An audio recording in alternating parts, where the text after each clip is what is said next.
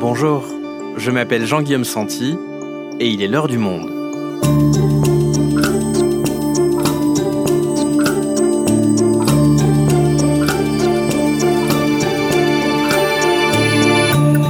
Aujourd'hui, pourra-t-on réduire la fracture vaccinale qui existe avec l'Afrique afin de protéger ses populations, mais aussi de réduire le risque de l'apparition de nouveaux variants?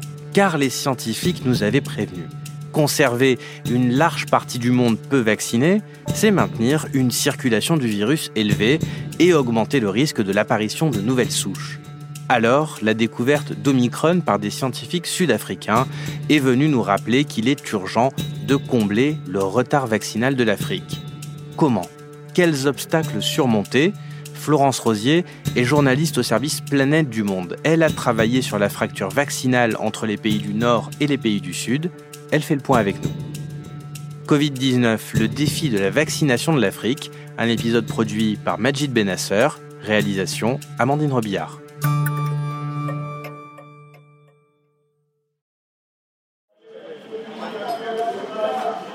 Nous sommes le 2 décembre dernier devant une mosquée de Lagos, au Nigeria. Petit à petit, les fidèles arrivent, ils font la queue. Mais ce n'est pas pour aller prier, non, ils attendent tous de se faire vacciner. Il faut dire que le gouvernement du pays, craignant un pic de contamination pendant les fêtes, s'est tourné vers les chefs religieux, plus à même de convaincre la population de sauter le pas. Les mosquées et les églises, lieu idéal pour toucher un maximum de monde, sont donc temporairement devenus des centres de vaccination. C'est l'imam qui m'a dit que je devais venir ici pour me faire vacciner contre le Covid-19, car j'ai 18 ans. C'est pour cela qu'il m'a dit de venir ici, pour être vacciné.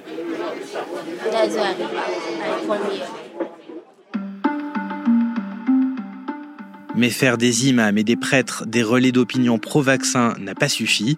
Seulement 5% de la population du pays le plus peuplé d'Afrique est vaccinée et de nombreux dysfonctionnements ont régulièrement lieu.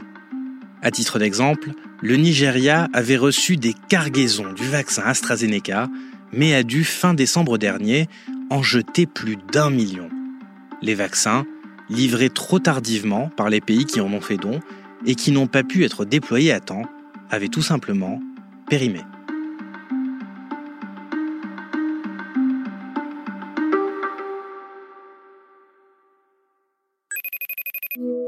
Salut Florence, est-ce que tu m'entends bien? Oui, bonjour Jean-Guillaume. Florence, tu as travaillé sur la fracture vaccinale qui existe entre les pays du Nord et les pays du Sud. Est-ce que tu peux nous donner une idée concrète de ce qu'elle représente? Oui, alors en effet, les chiffres de cette fracture vaccinale sont assez impressionnants. Si on regarde le pourcentage de la population vaccinée en Europe, euh, avec deux doses, on est à 62%. En Asie, on est à 57,5%. Maintenant, si on regarde l'Afrique, ce pourcentage s'effondre et on n'est plus qu'à 9,6% de la population d'Afrique qui a reçu euh, deux doses de vaccin. Maintenant, si on regarde selon les pays, on peut tomber parfois à des chiffres beaucoup plus bas, notamment dans certains pays d'Afrique. Le Burundi compte seulement 0,05% de sa population vaccinée et la République démocratique du Congo, 0,3%. Euh, le Nigeria, lui, est à un peu moins de 5%. Et ces chiffres aussi bas, ils ne concernent que des pays d'Afrique. Il y a quand même des pays dans le monde qui sont euh, très peu vaccinés, j'imagine. Oui, en effet, il n'y a pas que l'Afrique, hein, même si l'Afrique est particulièrement touchée par cette carence vaccinale. Mais si on regarde Haïti, par exemple, on a seulement 1% de la population qui est vaccinée. L'Afghanistan, on est à 10% seulement, et euh, un pays comme la Corée du Nord, sans très grande surprise, ne vaccine pas du tout. D'accord, donc il y a vraiment un décalage très important avec euh, les pays du Sud et donc plus spécifiquement, tu viens de nous le dire, euh, avec le, continent africain, malgré le fait qu'on est maintenant euh, un an après le, début de la campagne de vaccination, on pourrait se dire qu'il y a assez de doses maintenant. Alors comment est-ce qu'on peut expliquer que ce grand écart persiste? Je crois qu'on peut distinguer trois grandes raisons à cette disparité majeure. Donc d'une part l'accès aux doses de vaccins qui est beaucoup plus difficile pour les pays d'Afrique. Par ailleurs, le déploiement de la campagne vaccinale peut être compliqué, notamment euh, en raison de problèmes logistiques et également parce que l'état des systèmes de santé n'est pas suffisamment bons. Et la troisième raison, qui d'ailleurs a touché euh, un peu tous les pays du monde, mais c'est l'hésitation vaccinale, qui, euh, faut se souvenir qu'elle a été assez présente dans les pays occidentaux au début, et qui évidemment est également présente dans certains pays d'Afrique.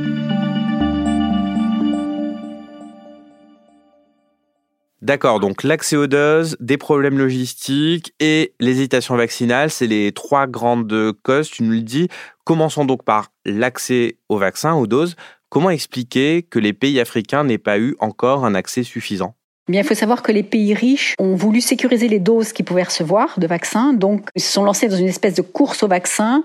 Ils ont signé des accords bilatéraux avec les laboratoires fabricants de ces vaccins, même si euh, au niveau de l'Union européenne, par exemple, il y a eu des commandes groupées pour, euh, en quelque sorte, avoir des doses plus facilement. Mais la conséquence de tout ça, c'est que les pays pauvres, les pays du Sud, ont eu un accès beaucoup plus difficile aux doses de vaccins. Évidemment, il y a des initiatives qui ont été mises en place assez tôt, comme euh, COVAX, lancée notamment par euh, l'OMS. Pendant trois mois, depuis début décembre, c'était l'affaire des pays du Nord. Entendez par là l'hémisphère Nord. La vaccination contre le Covid-19 débarque enfin en Afrique et une partie de l'Amérique latine, jusque-là trop pauvre pour acquérir les fameuses doses. Une campagne rendue finalement possible grâce à COVAX. Alors COVAX, c'est quoi? C'est une initiative en fait qui laisse la possibilité aux pays riches et aux laboratoires fabricants de vaccins de faire des dons et ensuite ces dons sont redistribués aux pays pauvres. Il n'y a pas que cette initiative, hein. il y a eu également euh, des achats groupés euh, par l'Union africaine qui ont été faits et qui sont également à saluer. D'accord, donc comme les pays riches ont fait des accords bilatéraux avec les laboratoires, c'est la prime aux plus riches, quelque part. Et ces initiatives, COVAX, ces achats groupés, est-ce qu'elles ont porté leurs fruits quand même? Elles ont porté leurs fruits, mais en partie seulement, à savoir que COVAX a quand même permis de démarrer la campagne de vaccination dans 40% des pays d'Afrique, hein, ce qui n'est pas rien. En revanche, sur les 2 milliards de doses qui avaient été promises par COVAX pour euh, fin 2021, il n'y en a eu que 965 millions qui ont pu effectivement être livrés. Donc moins de la moitié. Donc ce que tu nous dis, c'est un an après le début de la campagne de vaccination, et alors qu'on insiste sur le fait qu'il faut réduire ces fractures vaccinales pour éviter l'apparition de nouveaux variants, aujourd'hui, il manque encore des doses à l'Afrique. Oui, absolument. Par ailleurs, je voudrais revenir sur un débat qui a été un petit peu euh, vécu comme un faux débat en réalité par les experts. Mais on se souvient que l'OMS, à l'automne dernier, était intervenu pour dire que les pays riches devaient retarder leur campagne de rappel parce que l'Afrique manquait de doses pour la primo-vaccination, c'est-à-dire pour les deux premières doses de vaccin. En réalité, les experts estiment aujourd'hui que c'est un faux débat parce que on n'est pas dans une situation de pénurie de doses de vaccins. C'est-à-dire que la production actuelle de vaccins permettrait, en théorie, d'assurer la vaccination de toute la planète, en fait. Le problème étant évidemment que ces doses sont mal distribuées. Tout ce qu'on vient de voir, c'est la question de, l'accès aux doses, mais tu nous parlais également de problèmes de logistique. Quels sont-ils? Eh bien évidemment, on imagine qu'il ne suffit pas de disposer des doses, encore faut-il pouvoir déployer la campagne vaccinale, donc disposer de structures organisationnelles déjà en place. Or, euh, on imagine bien que dans des systèmes de santé euh, défaillants, qui euh, ont des problèmes financiers, qui n'ont pas de structure bien organisée forcément, c'est beaucoup plus difficile. En effet, on imagine bien qu'en temps de crise, il faut réagir en urgence. Donc, si on n'a pas déjà ces systèmes en place, ça sera difficile. Est-ce que tu peux nous donner des exemples concrets de problèmes de logistique qui se sont posés pour le vaccin? Oui, alors tout simplement, dans certains pays d'Afrique, il a pu manquer de seringues pour vacciner. Donc évidemment, euh, ça bloque complètement la suite de la campagne de vaccination. Parfois, le système de santé n'est pas en mesure tout simplement de déployer cette campagne. Par exemple, en Sierra Leone, il faut quand même savoir que la santé, ça ne représente que 0,5% du budget de l'État. C'est-à-dire, si on compare euh, par rapport euh, au budget de la PHP à Paris, on n'est même pas à ce budget-là. Donc évidemment, euh, c'est un obstacle majeur. Et puis, bien évidemment, bah, pour les vaccins à ARN messager qui nécessitent une conservation à très basse température, même si ce ne sont pas les températures extrêmement basses qui avaient été annoncées au début de la campagne de vaccination, eh bien, dans les pays d'Afrique, euh, maintenir la chaîne du froid est beaucoup plus compliqué. Donc, pour ces vaccins-là, les vaccins ARN messagers, ça sera plus difficile. C'est pourquoi on avait privilégié jusque-là d'autres vaccins qui ne sont pas les vaccins ARN messagers. Et parmi ces vaccins qui ne sont pas des vaccins à ARN messager, il y a le, AstraZeneca notamment qui avait été euh, redéployé vers l'Afrique. Et on se souvient qu'au printemps 2021, euh, il y avait eu euh, une polémique sur son efficacité, ses effets secondaires. Est-ce que tout ça a aussi contribué à aggraver l'autre facteur dont tu nous parlais tout à l'heure, l'hésitation vaccinale? Ah oui, bien évidemment, on vit dans un monde qui est entièrement connecté de façon mondiale. La, population d'Afrique a été au courant euh, de ces problèmes de sécurité avec le vaccin AstraZeneca, même si au final le rapport euh, bénéfice-risque restait très favorable. Néanmoins, il y a eu cette euh, alerte sur le risque de thrombose veineuse profonde et en effet, en Afrique, bah, ça a certainement contribué à accroître l'hésitation vaccinale vis à -vis de ce vaccin-là en tout cas. Et ce doute, ce scepticisme vis-à-vis du vaccin, il est généralisé en Afrique ou ça dépend des endroits, ça dépend des pays? Non, ça dépend extrêmement non seulement des pays, mais même des régions au sein des pays. On peut citer à cet égard euh, une étude de Médecins sans frontières qui euh, a montré qu'au Cameroun, au nord du pays, 75% de la population était favorable au vaccin contre le Covid. En revanche, au sud du pays, seuls 20% de la population se disait favorable. Et est-ce qu'en Afrique, Florence, où d'autres maladies font des ravages, comme le paludisme par exemple, ce n'est pas également plus compliqué quelque part de mobiliser sur la question du Covid-19 Il y a d'autres priorités. Oui, bien évidemment, il y a d'autres priorités de santé en Afrique. Si on regarde par exemple le seul paludisme, on voit que selon un rapport de l'OMS qui est paru l'année dernière en fin d'année, il y aurait eu en 2020 plus de 600 000 morts du paludisme en Afrique. Alors c'est difficile de comparer par rapport aux chiffres de, la mortalité liée au Covid, mais néanmoins on estime qu'elle serait de l'ordre de 200 000 euh, morts par an sachant que ces chiffres sont très probablement sous-estimés. Donc on voit que si l'on en croit ces chiffres, le paludisme ferait trois fois plus de morts que le Covid en Afrique.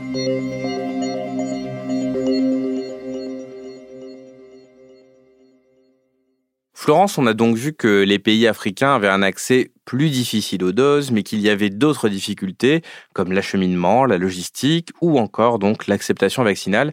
Si on veut lever ces obstacles et faire en sorte que demain l'Afrique soit euh, autant vaccinée que le reste du monde, qu'est-ce qu'il faudrait faire concrètement? Alors, euh, prenons le, premier obstacle qui est l'accès aux doses de vaccins. L'initiative COVAX, clairement, elle est vertueuse, mais elle est probablement insuffisante et les experts estiment qu'il faudrait un nouvel élan international. Peut-être faudrait-il sortir, même sûrement faudrait-il sortir de ce modèle commercial entre d'un côté les laboratoires qui vendent leurs doses et de l'autre les pays riches qui euh, sécurisent ces doses par des accords bilatéraux. Et certains experts comme Marie-Paul Kieny pensent qu'il faudrait en fait conditionner la vente euh, des vaccins aux pays riches par un certain pourcentage de dons aux pays pauvres. Et en effet, ça peut être une piste intéressante. On a aussi parlé, Florence, de la levée des brevets sur les vaccins comme d'une solution euh, possible. Est-ce que ça aurait un véritable impact? Eh bien, euh, elle pourrait faciliter les choses, mais elle ne fera évidemment pas tout. On imagine bien que si les pays pauvres sont en capacité de produire sur place des vaccins, ça leur facilitera grandement les choses.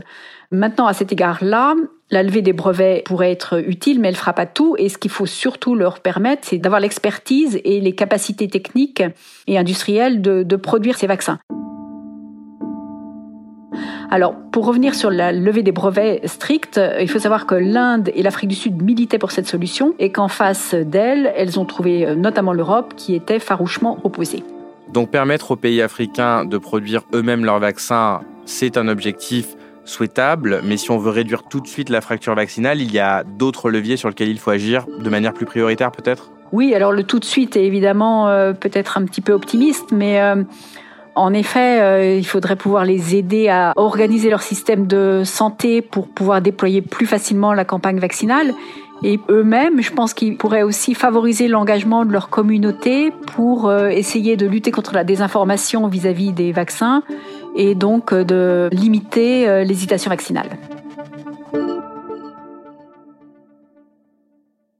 Florence, la propagation fulgurante du variant Omicron a relancé les débats concernant le lien entre fracture vaccinale, pays très faiblement vaccinés, et l'apparition de variants. Quand le variant est apparu, probablement en Afrique australe, la population n'était vaccinée qu'à 26%. Alors est-ce qu'il faut y voir un lien? Est-ce que le monde sera plus tranquille sur l'apparition des variants lorsque cette fracture vaccinale sera réduite?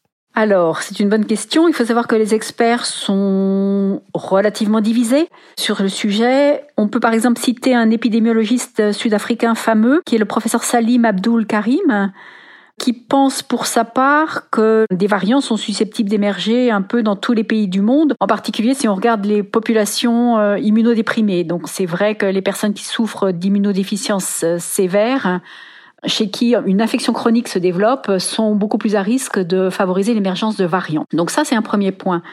Mais euh, bien évidemment, il faut savoir que plus le virus circule dans une population, plus le risque d'émergence de variants est grand. Et euh, bien évidemment, moins la population est vaccinée, plus le virus circule facilement. Donc il y a quand même un lien, euh, même s'il est un peu indirect, entre le taux de la population vaccinée et le risque d'émergence de variants. Et en appliquant tous les euh, leviers d'action dont on vient de parler, Florence, est-ce qu'on peut euh, un jour euh, espérer que cette fracture vaccinale soit anéantie, arriver au même chiffre que l'Europe, l'Asie par exemple? Bah, je pense qu'il ne faut pas être naïf, on n'arrivera jamais à la réduire complètement, cette fracture. Mais néanmoins, on peut espérer, il faut œuvrer, faire tout ce qu'on peut pour la limiter au maximum. Merci Florence. Merci Jean-Guillaume.